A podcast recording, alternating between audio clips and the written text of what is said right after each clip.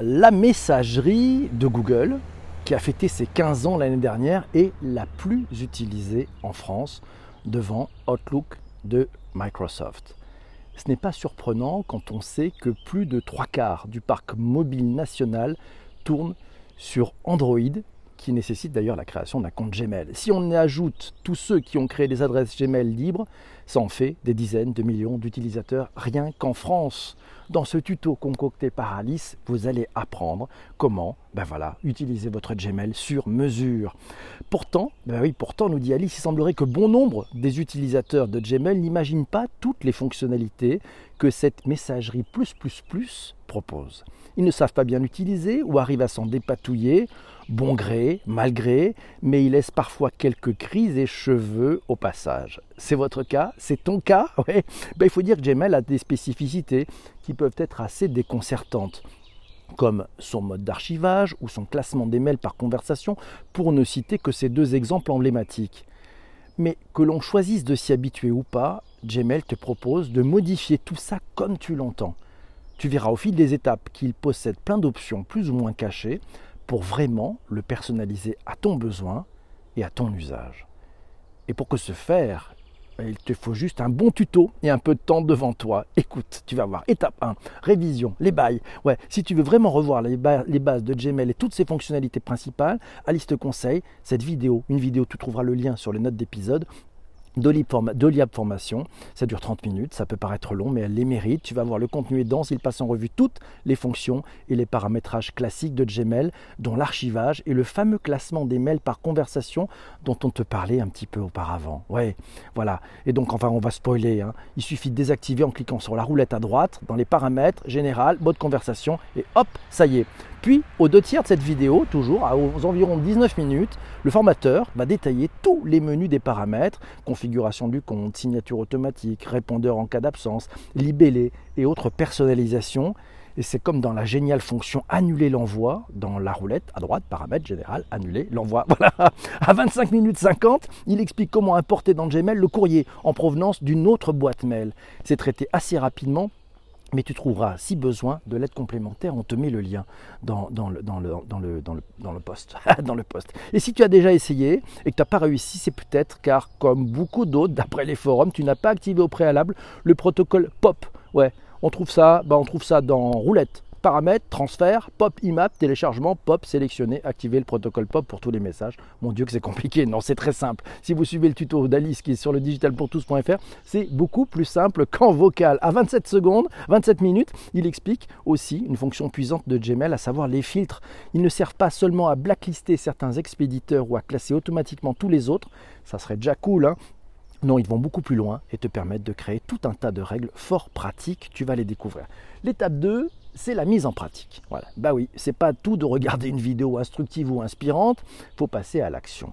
donc l'étape 2, c'est la mise en application de tous ces premiers conseils. Et puis déjà, la personnalisation de ta boîte Gmail en fonction de tes souhaits, tant fonctionnels que graphiques, puis la prise en main. Ensuite, on passe aux optimisations. Ah, l'étape 3, c'est des recherches de pro. Gmail possède un moteur de recherche intégré super puissant. Grâce à lui, tu peux retrouver n'importe quel mail conservé facilement en sélectionnant un sujet, un expéditeur, une date. Et les critères de recherche d'ailleurs ne manquent pas. D'ailleurs, tu as la liste de tous les opérateurs qui permettent de faire des recherches un peu plus tarabiscotées. Elle est dans le lien de l'épisode. On te recommande, si celle dont tu as besoin est vraiment alambiquée, et tu seras amené à la réutiliser, à te créer un filtre spécifique pour ne pas avoir besoin de la refaire. Et puis bien que l'outil de recherche soit déjà très complet, il semble qu'il va encore s'améliorer prochainement. Pas dans les options de recherche possibles, non difficile d'en avoir plus, mais dans la simplicité d'accès à ces informations grâce à des search tips, chips. Ouais, ce sont des puces de recherche qui vont te permettre de sélectionner des critères de tri via des boutons qui apparaîtront sous ta requête plutôt qu'en utilisant les opérateurs un peu barbares qu'on t'a mis dans le lien, dans le lien de l'article. Ça devrait arriver d'ici quelques semaines et puis ça ressemblerait, ben, tu en verras peut-être une première, mouture. Étape 4, le Gmail Post Labos. Ah, auparavant, dans les paramètres Gmail, il y avait un onglet qui s'appelait Labos. Ouais, c'est les labos. Ça te permettait d'accéder à tout un tas de fonctionnalités en test mais lors de sa refonte en 2018, Google a décidé d'intégrer nativement certaines des fonctionnalités des labos ayant prouvé leur utilité et leur succès. En parallèle, il a remplacé l'ancien onglet par un nouveau nommé paramètres avancés où tu peux trouver toutes les fonctions complémentaires. On a aussi là une chouette vidéo à te recommander, c'est celle de Michael de Tech to Tech. Voilà, c'est 10 minutes pour tout savoir de ses fonctionnalités comme l'annulation d'envoi, la mise en attente des mails, l'envoi reporté, les réponses automatiques. Absolument génial au quotidien. Et puis il présente également le mode confidentiel rendant les mails non transférables, non imprimables, permettant la vérification SMS, permettant même d'indiquer une date d'expiration du message. Ça y est, tu commences à apprendre plein de trucs là. Hein. Un usage moins mainstream mais qui peut être utile selon l'usage que tu as de cette messagerie. Pour sa part, Alice pense que toutes les fonctionnalités présentées c'est vraiment, de toutes ces fonctionnalités présentées, c'est vraiment la mise en attente des mails dont elle ne saurait plus se passer. Ça ne t'est jamais arrivé de recevoir un mail en rapport à une tâche ou un événement qui aura lieu dans plusieurs mois? Et que penses-tu qu'il faille faire dans ce cas-là? L'archiver, au risque de ne plus y penser? Le laisser traîner dans la boîte de réception? Non, grâce à Gmail, il suffit de se l'auto-renvoyer aux dates et heures ultérieures de ton choix c'est top. Dans le même esprit, la planification, c'est canon aussi. Pouvoir préparer un mail et déterminer l'heure d'envoi peut te permettre de contacter tes interlocuteurs au moment idéal pour eux sans t'obliger à te mettre un rappel pour y retourner. Cela peut aussi te permettre d'être derrière ta boîte mail à des heures peu conventionnelles et de programmer tes mails à une heure plus décente. Ni vu ni connu, tu gères ton temps. Étape 5. Étape 5, spécificité multicompte.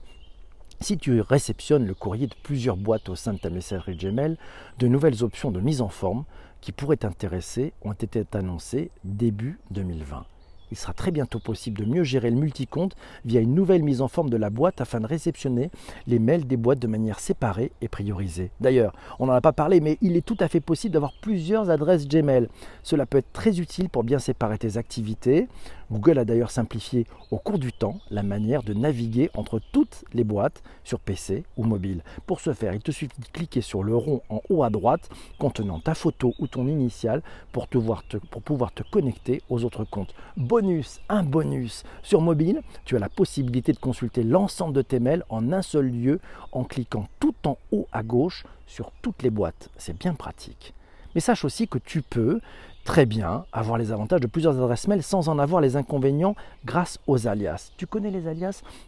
C'est un système qui te permet de multiplier les adresses e-mail personnalisées sans créer de nouvelles boîtes. Si ça t'intéresse, on t'invite à lire avec attention l'astuce 1. Elle est en fin d'article.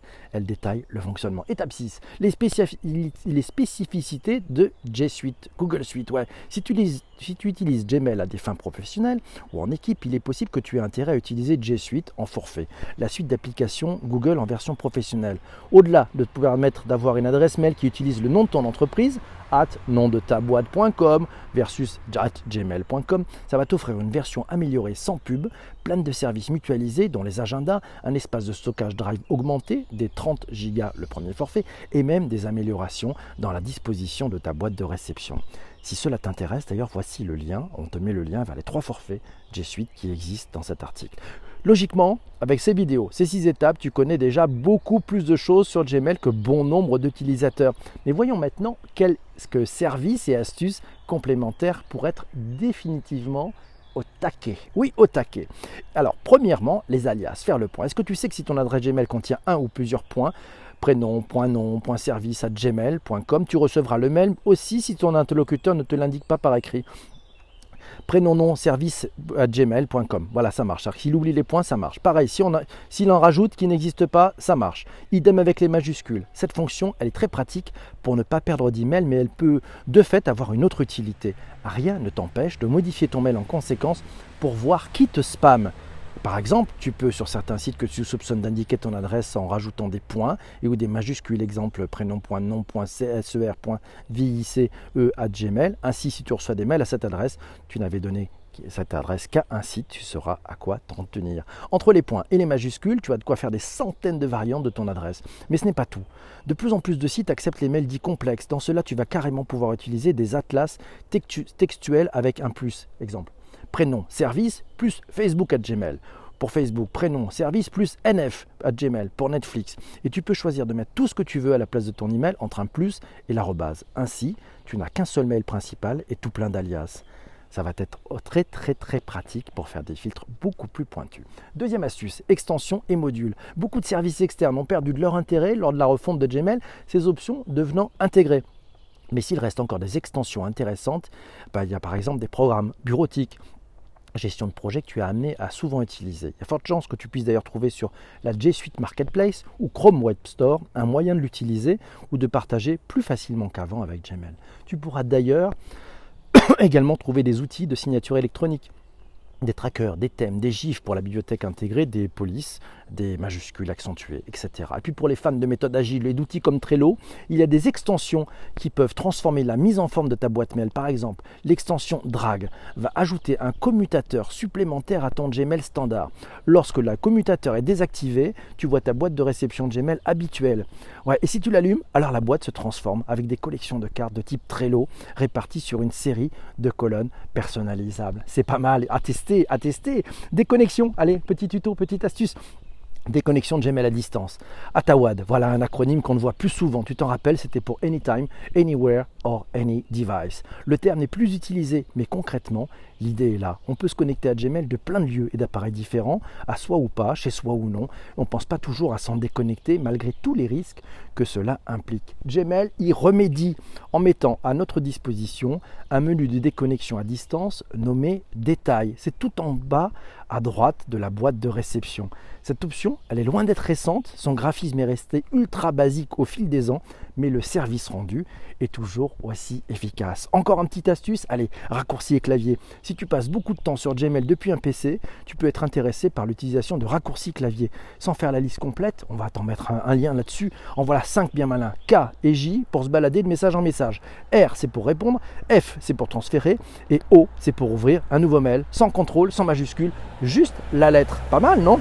Allez, cinquième astuce, et puis on en aura une sixième après, c'est la pièce jointe maudite. Que tous ceux qui n'ont jamais dû renvoyer un mail du type avec la pièce jointe c'est mieux, jettent à Gmail la première pierre. Voici une fonctionnalité qui elle aussi existe depuis très longtemps, mais dont l'utilité n'a pas pris une ride. La pop-up pièce jointe. Sais-tu que si tu écris pièce jointe ou si joint sans mettre de pièce jointe, Gmail te prévient. Ah ouais, pour ma part, Alice le dit, elle est grandement reconnaissante pour cette fonctionnalité qui, pour info, marche aussi bien en anglais avec les termes attached et attachment. Yes. Allez, sixième point. Sixième point, nouveau partage de mails en pièce jointe. Ah là là, nouvelle fonctionnalité qui a été rajoutée en fin d'année dernière. C'est la possibilité de mettre euh, un email en pièce jointe d'un autre mail. Pas juste de le transférer avec les risques d'erreur et de bazar que cela implique, mais vraiment de le mettre en pièce jointe. Ben, c'est facile. Voilà, on t'explique toute la suite. Ouais, j'espère, on espère avec Alice que ce petit tuto face cette compilation t'aura permis de faire de moins en moins d'heures, ouais, d'une heure, vidéo comprise, un tour assez complet de la bestiole Gmail. Google enrichit d'ailleurs régulièrement ses fonctionnalités, donc c'est un point à date à compter ultérieurement. N'hésite pas à aller voir sur le digitalpourtous.fr, lire complètement cet article, aller regarder les vidéos, aller cliquer sur les liens qui te donnent plus d'astuces, tu verras, et puis c'est mis à jour régulièrement. Voilà, à très bientôt et merci d'avoir écouté cet épisode. À très vite, salut, ciao ciao.